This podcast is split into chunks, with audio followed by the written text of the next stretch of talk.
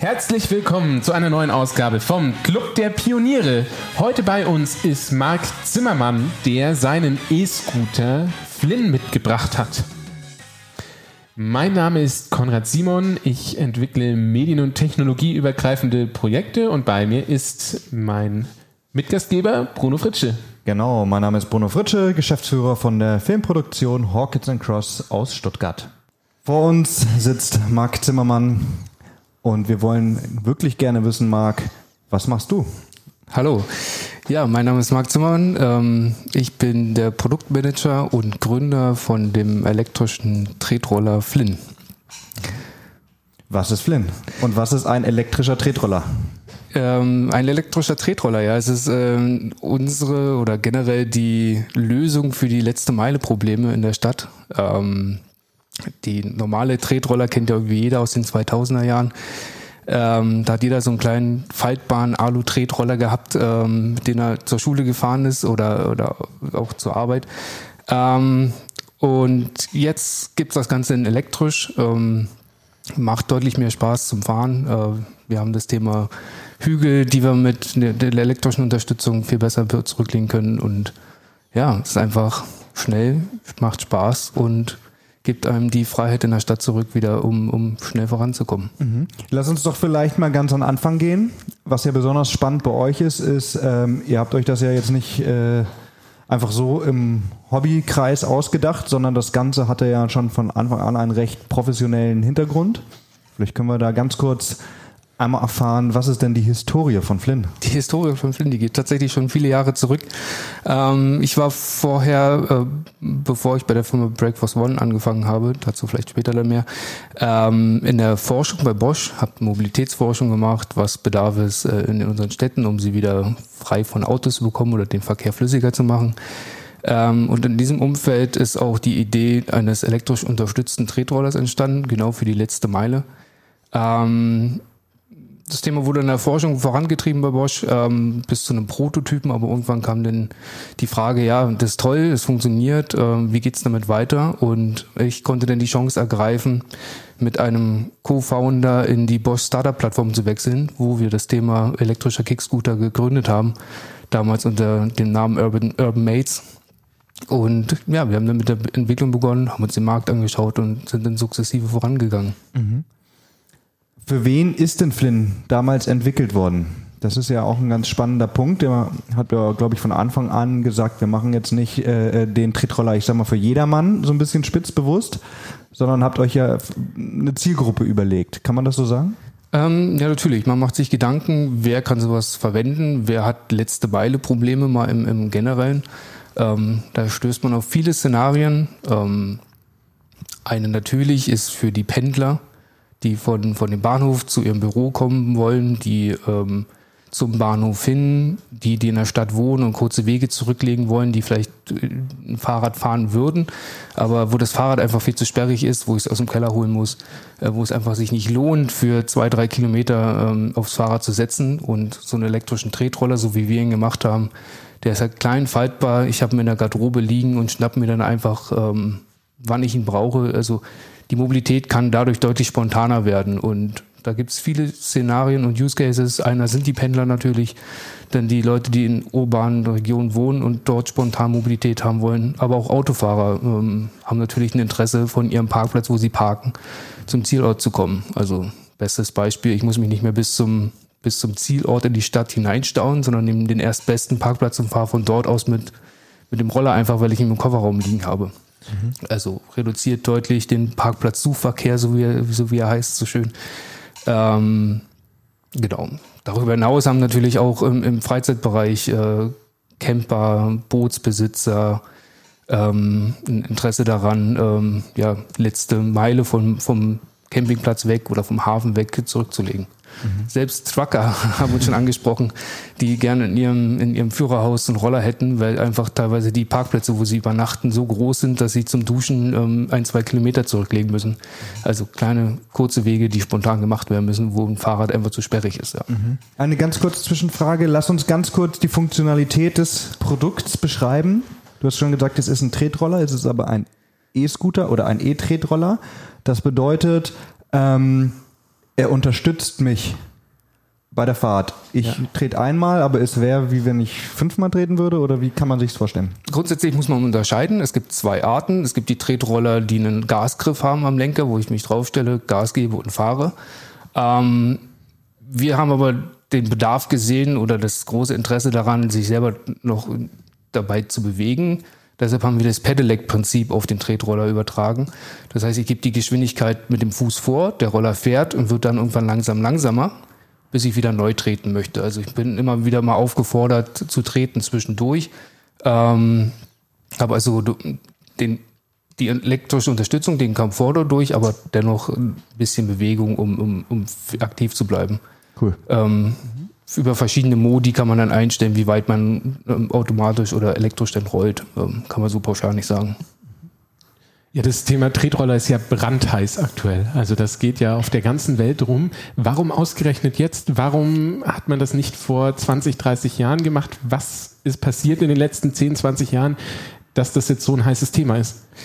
Ähm, einerseits wurde der Bedarf an Alternativen immer größer.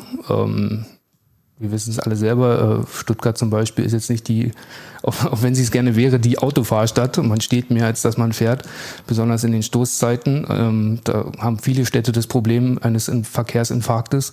Also einerseits die Notwendigkeit zu handeln, dann Initiativen, um CO2 einzusparen. Die sind natürlich, man sucht händeringend nach Alternativen. Und dann aber auch die Technologie ähm, mit den E-Bikes, mit den Entwicklungen in Richtung Batteriezellen, die ja faktisch irgendwie vor zehn Jahren erst richtig begonnen hat, in, in dem Bereich weg von Bleiakkus, ähm, hat die Technologie auch erst ermöglicht, so klein und kompakt zu werden, um, um das Ganze in den Tretroller zu packen. Hat es euch da geholfen, dass ihr bei Bosch wart? Das ist ja ein Marktführer im Bereich E-Bike-Systeme, Motorsysteme, Akkusysteme. Äh, spannende Frage. Ähm, natürlich ein Stück dahingehend, dass wir einen Überblick hatten, was an Technologien verfügbar war oder ist. Ähm, dass wir konkret ins Bosch-Regal damals greifen konnten, war nicht der Fall. Also was, was Bosch hat, war deutlich größer, deutlich schwerer oder für mehr Leistung ausgelegt.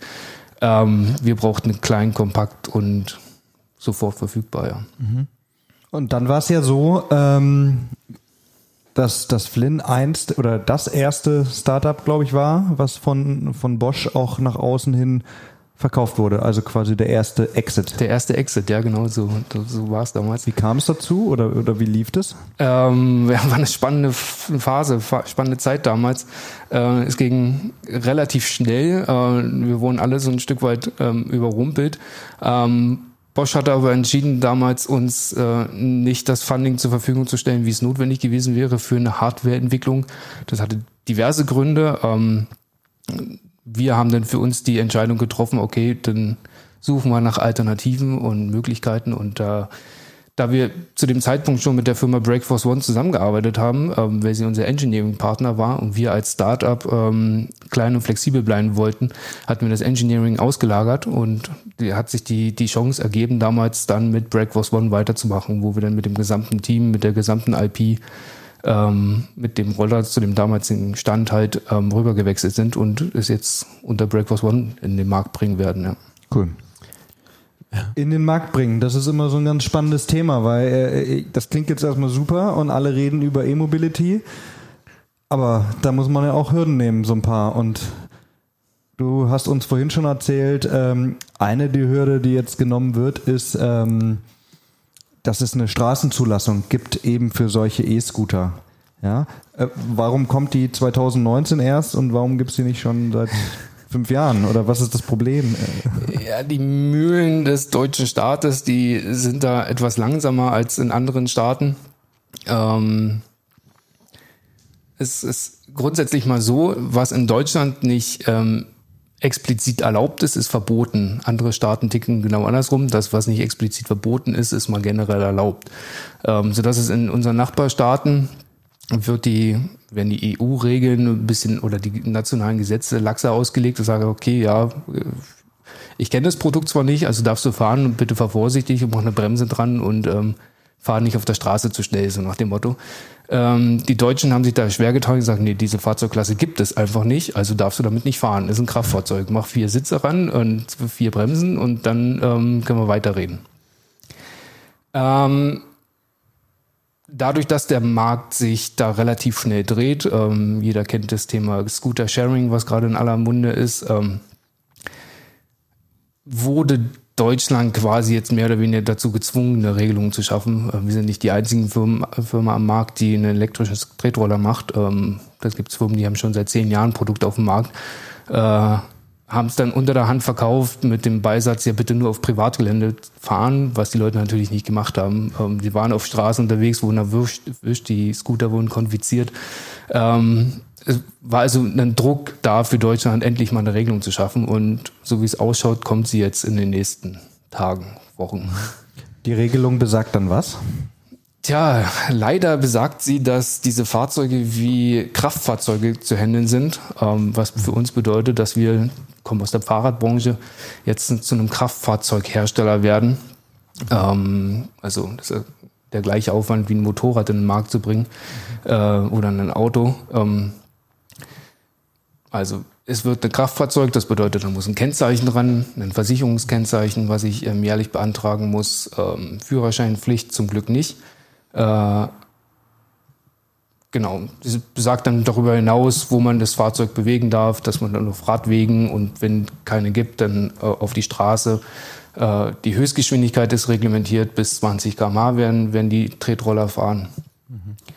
Ähm, wie ist es als Gründer dann? Wenn, ich meine, ihr habt ein cooles Produkt, ihr arbeitet da seit Ewigkeiten dran und ähm, ich könnte mir vorstellen, dass man schon ganz schön zu beißen dran hat, wenn einem da äh, dann solche Steine in den Weg gelegt werden. So, oder, oder wie geht man mit so einer Situation um? Ja, es ist wirklich schwierig. Ähm, wir haben wirklich viel Geld investiert, um Flynn auf die Beine zu stellen, um genau für den Endkunden ein perfektes Produkt für die letzte Meile zu machen. Das heißt, wir haben ihn so klein und leicht und kompakt gemacht, dass man ihn in einen Rucksack tun kann. Mhm. Und jetzt kommt der deutsche Staat und sagt, okay, das ist eigentlich ein Motorrad, was ihr da habt. Bitte kümmert euch, dass es auch quasi die, die Gesetzgebung für ein Motorrad oder Leichtkraftrad erfüllt, ähm, ist ein bisschen schwierig. Es ist zum Beispiel nicht geregelt, dass ich mit einem Fahrzeug, was ein Kennzeichen hat, in den öffentlichen Personennahverkehr einsteigen darf. Also, wie ich es eben gesagt habe, unser Scooter ist so klein und leicht und kompakt, dass wir ihn in den Rucksack tun können oder er passt unter den jeden Sitz, aber eigentlich darf ich es nicht, weil er ein Kennzeichen dran hat und ein Kraftfahrzeug darf nicht in den Bus oder in die Bahn mit reingenommen werden. Also da werden uns Hürden oder der, der Thematik im Allgemeinen Steine in den Weg gelegt, äh, die schade sind, weil sie den Nutzen von den Tretrollern etwas reduzieren. Ja. Das verstehe ich. Ja, mich, ähm, was ich sehr faszinierend fand, jetzt dir zuzuhören, weil ich habe da so einen kleinen Hinweis rausgehört, der hieß, eigentlich war das eine Forschungsarbeit bei Bosch. Und jetzt interessiert mich natürlich, was ist dein Hintergrund und welche Pfade nimmt so ein persönlicher Lebensweg? Also was hast du gelernt? Womit hast du bei Bosch angefangen und wo bist du jetzt rausgekommen? Es hört sich nämlich so an, als wäre das eine ganz aufregende Sache, die du erlebt hast. Das war es ja tatsächlich. Also klassisch habe ich Maschinenbau gelernt, ähm, habe dann schon Maschinenbau untypisch in der Forschung, in, in der Funktionsentwicklung angefangen. Also habe irgendwie Ideen für ISP-Systeme entwickelt und getestet, habe Unfallforschung gemacht, also welche Systeme im Fahrzeug gibt es, um Unfälle zu, zu vermeiden oder die Wirksamkeit von Systemen ähm, ermittelt. Und dann ist es so ein bisschen weitergegangen ähm, in die Elektromobilität, weil ich damals mit einem Kollegen schon ähm, uns Gedanken gemacht habe, wie sieht ein perfektes Pendelfahrzeug aus, ähm, war natürlich elektrisch, klein und vierrädrig. Äh, deswegen ging es aber in die Elektromobilität. Dort habe ich dann Fahrzeugsimulationen gemacht, Antriebsstrangsimulationen, Verbrauchsrechnungen, Topologierechnungen und von dort aus wieder weiter in so zukünftige Mobilitätssysteme. Ähm, was gibt es am Markt? Wie werden sich unsere Autos entwickeln? Ähm, wir haben zum Beispiel Car2Go die API gehackt. Ich hoffe, Daimler hört jetzt nicht zu, aber das ist schon ganz lange her. Ähm, bestimmt schon fünf, sechs Jahre her, zu den Anfangszeiten von Car2Go. Ähm, haben wir so geguckt, wie bewegen sich Car2Go-Fahrzeuge und haben die den optimalen Antriebsstrang drin. Also wir hätten Daimler sagen können, ihr könnt die Batterie ruhig ein bisschen kleiner machen, weil sie, die Autos stehen doch ganz schön viel rum am Tag. Zumindest damals war es so, heute weiß ich, weiß ich das nicht mehr. Ähm, das war aber so der, der, der Schritt in Richtung, okay, was gibt's für Geschäftsmodelle? Wir haben Car2Go durchgerechnet, ob sich das äh, finanziert, ob, ob Daimler Gewinn macht. Ähm, das konnten wir über, über die API, die sie bereitstellen, war interessant und da kamen dann auch weitere Ideen raus. Ähm, elektrisches Rickshaw-Sharing in Indien, wo wir ein Geschäftsmodell aufgebaut haben und, und geprüft und versucht haben, es zu validieren. Ähm, ich habe dann über Service-Plattformen im Automobilbereich nachgedacht. Was gibt's irgendwie, um unser aller Leben noch komfortabler zu machen? Äh, das verfolgt Smart jetzt äh, halbwegs intensiv, das Kofferraum zustellen. Mhm. Wir haben uns eine Service-Plattform überlegt, okay, was kann man noch darüber hinaus machen, außer Pakete in den Kofferraum liefern lassen. Mhm. Lass also, uns das ganz kurz erklären, weil das ist ja eine, eine spannende Entwicklung. Da sind wir ja schon so bei äh, einem wichtigen Punkt, wo wir gleich noch hinwollen. Einen Kofferraum zustellen, wie bedeutet äh, für die Zuhörer, ähm, ich bestelle was auf Amazon Genau. Ähm, es gibt einen PIN-Code oder wie auch immer und der Postbote kommt nicht mehr zu mir an die Tür oder stellt es vor die Haustür, sondern ähm, legt es in meinen Kofferraum, genau. wenn ich die ein Auto habe. Lieferadresse ist dann Fahrzeug. Mhm. Ähm, man muss dann Prognosen machen, wo an dem Tag das Fahrzeug stehen wird. Entweder steht es in der Regel vor der Haustür oder auf dem Firmenparkplatz. Mhm. Und man gibt dann dem Paketboten einen einmalige Zutritt über seine äh, Handy-App zu dem Fahrzeug. Er kann es öffnen per Handy ähm, und schließt es danach wieder. Und zur Not macht man eine Kameraüberwachung rein, ob er kein Schindluder mit dem Auto treibt. Mhm. Ähm, da kannst du so viele Sachen machen. Ähm, du kannst die Lebensmittel zustellen lassen, du kannst deine dreckige Wäsche für morgens ins Auto reinlegen, der holt sie sich raus, wäscht sie oder die Wäscherei und packt sie abends wieder gebügelt rein. Also eine Service-Plattform, die darauf basiert, ähm, jemand kurzzeitig Zutritt zu deinem Auto zu gewähren. Das haben wir durchgerechnet, das war ein spannendes Thema. Hat aber leider so nicht funktioniert, wie wir uns das vorgestellt haben. Ähm, wir haben es dann wieder fallen gelassen.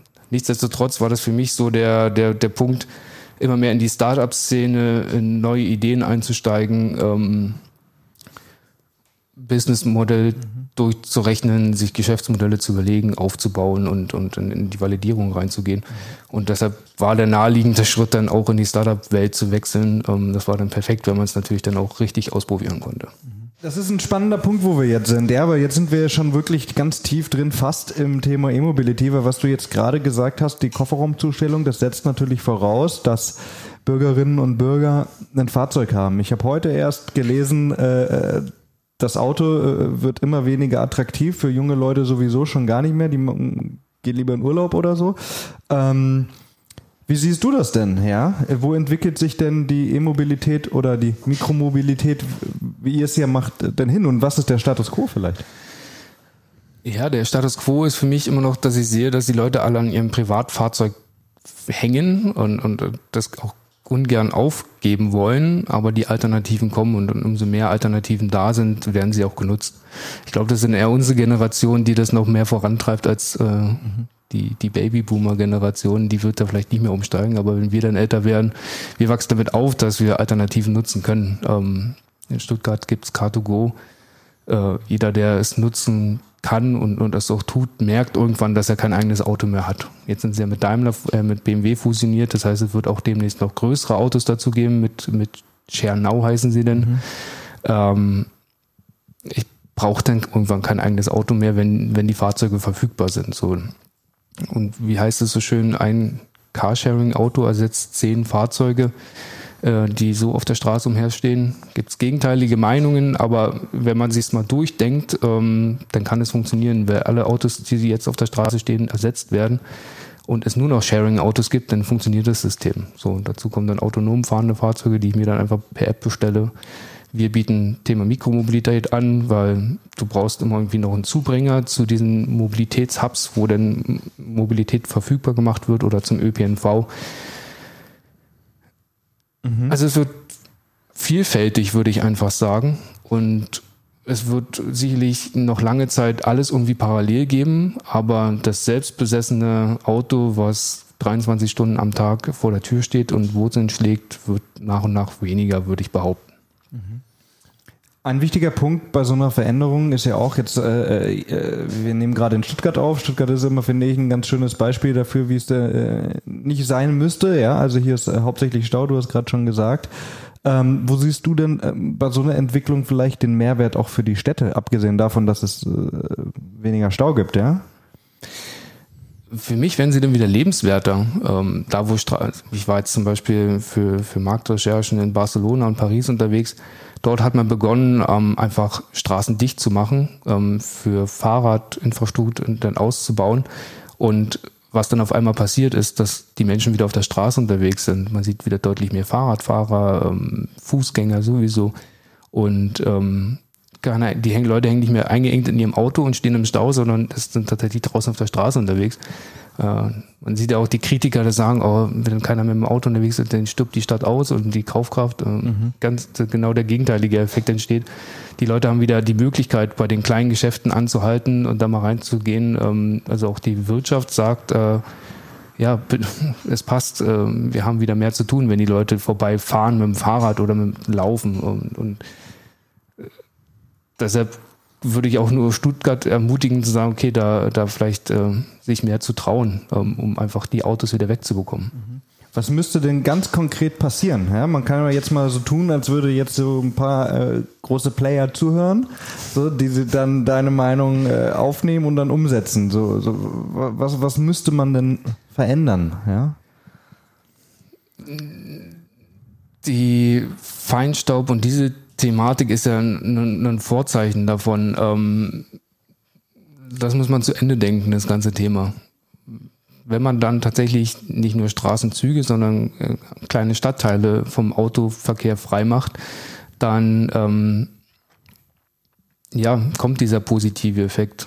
Ähm, ich weiß aber genau, dass es dann immer auch Gegenlobby gibt, die sagt, äh, bloß nicht und bloß keine Straßen sperren ich möchte nicht sagen, es ist ein Krieg der, der beiden Fronten, aber ja, das wird, wird noch etwas länger dauern, das auszukämpfen. Man muss einfach mutig sein. Ähm, es gibt ja so, es gibt ja in, in, der Stadt ganz viele Mobilitätskonzepte. In den meisten großen Städten gibt es ja auch einen sehr starken ÖPNV. Ähm, und ein Problem an dieser ganzen Mobilitätsthematik ist ja, dass die auch, auch so Carsharing-Angebote nicht bis in den ländlichen Raum reinreichen, so weit, wie es die vielleicht bräuchte, um Pendler abzufangen und Co. Welchen Beitrag leistet da jetzt so ein Scooter wie Flynn dazu? Ähm, er macht den ÖPNV flexibler und besser erreichbar. Also für die Leute, die auf dem Land wohnen und irgendwie drei, vier Kilometer zum nächsten Bahnhof haben ähm, gibt Mikromobilität die Möglichkeit, zum Bahnhof hin zu scootern.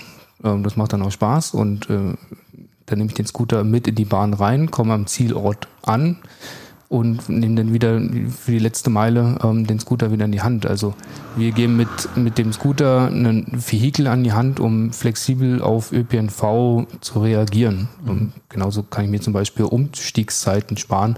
Wenn ich am Bahnhof ankomme, muss ich nicht auf den nächsten Bus warten, um dann zwei Kilometer zu fahren, sondern ich fahre unter Umständen mit, mit dem Roller zur nächsten Haltestelle und nehme dann den nächsten Bus. Also wir werden flexibler und können dadurch dann Zeit sparen und ja, das ganze System wird nicht mehr so starr, macht dann dadurch mehr, mehr Spaß, ja. Ja, das ist gut. Also vor allem, weil das Ding ja so klein ist, ja, ähm, dass du es mit ins Büro nehmen kannst, dann lädst du es da wahrscheinlich auf. Also wie, wie, wie lange hält so ein Akku? Ein paar, paar Kilometer halt wahrscheinlich. Ja, bis zu 20 Kilometer ja. hängt natürlich vom Fahrergewicht ab, ja. äh, Topologie. Wenn ich viel Berge fahre, wird's weniger. Ja. Aber 20 Kilometer ist auch nicht der Use Case. Der Use Case sind drei, vier, fünf Kilometer und dann habe ich wieder die Möglichkeit nachzuladen. Mhm. Ähm, wir haben auch zwei Lademöglichkeiten integriert. Einmal ein konventioneller 12 Volt Rundstecker, der ähm, mit dazu geliefert wird. Wir können aber auch über ein Handy- oder Laptop-Ladegerät laden. Wir haben eine USB-C-Schnittstelle okay, dabei. Perfekt. Das heißt, ich nehme einfach mein Apple-Ladegerät vom Laptop, steck's ein und kann den Roller dadurch laden. Mhm passt dann perfekt zusammen. Wenn er eh unter dem Schreibtisch liegt auf Arbeit, ähm, nutze ich einfach die Infrastruktur, die ich habe, muss nicht extra ein Ladegerät mitnehmen. Sehr, sehr interessant. Und jetzt haben wir noch was. Und zwar ist das die ehrliche Frage. Die äh, stellen wir unseren Gästen immer. Das ist eine Frage, die habe heute ich mir überlegt. Ähm, und ich würde gerne von dir wissen, hättest du Flynn auch gegründet oder mitgegründet, wenn ihr nicht den Support von Bosch hättet im Rücken? Oh, das ist tatsächlich ähm, wahrscheinlich eher nicht. Äh, jetzt im Nachhinein betrachtet würde, es, würde ich jetzt vielleicht anders, mit den Erfahrungen, die ich gemacht habe, anders antworten.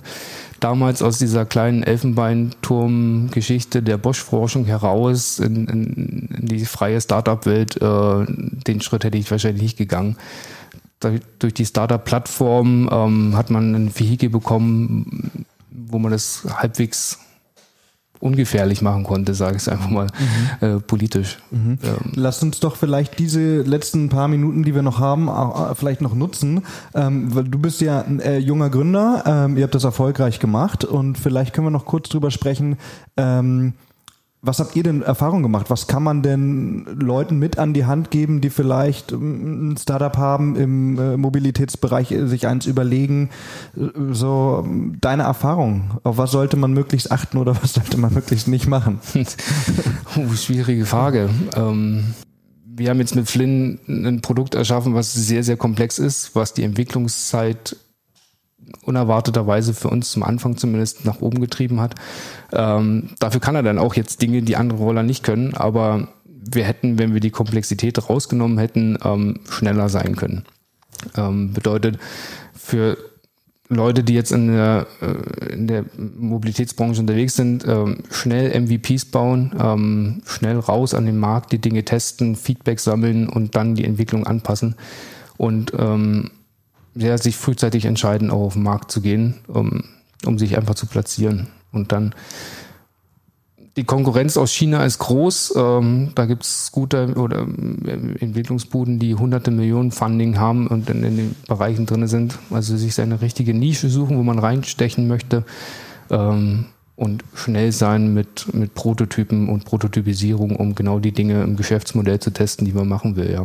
Mich, mich würde jetzt noch zum Abschluss interessieren, wie geht es mit dem mit Flynn weiter? Also was, äh, wie, wie, ist der Stand und was wird passieren in Zukunft? Ähm, ich mache mir natürlich schon Gedanken darüber, wie ein Portfolio aussehen wird, ähm, was ein Flynn 2 kommen kann danach. Äh, wir wollen natürlich äh, das Thema Mikromobilität mit den Erfahrungen, ähm, die wir jetzt gesammelt haben, bespielen. Äh, Flynn steht für Qualität, ähm, engineered in Germany mit, mit lauter cleveren Funktionen und das lässt sich auch noch auf andere Produkte übertragen. Dann reden wir natürlich mit Scooter-Sharing-Unternehmen, die bei uns anfragen, die Flynn in den, in den Sharing-Betrieb stellen wollen. Das, äh, dafür ist Flynn nicht gemacht. Äh, der Use Case ist ein anderer. Aber zumindest ist Interesse, Interesse aus dem Sharing-Bereich natürlich groß. Die haben Milliarden eingesammelt an Funding in, in den letzten ein, zwei Jahren. Und ähm, es ist natürlich ein spannendes Spielfeld auch für uns, da mal zu gucken, was da technologisch vielleicht geht. Cool. Das ist doch ein schönes Schlusswort, würde ich sagen. Ich sage danke, Marc, dass du dir die Zeit genommen hast. Gerne, bitte. Wie immer äh, verlinken wir euer Produkt, das Unternehmen und so weiter äh, auf der Website unter dem Podcast. Kann man das alles sich nochmal anschauen. Konrad, du hast heute das letzte Wort. Und ansonsten freuen wir uns auf euer Feedback in den Kommentaren oder schreibt uns an podcast, podcast at clubderpioniere.com und wir danken fürs Zuhören und bis zum nächsten Mal. Tschüss. Dankeschön. Tschüss.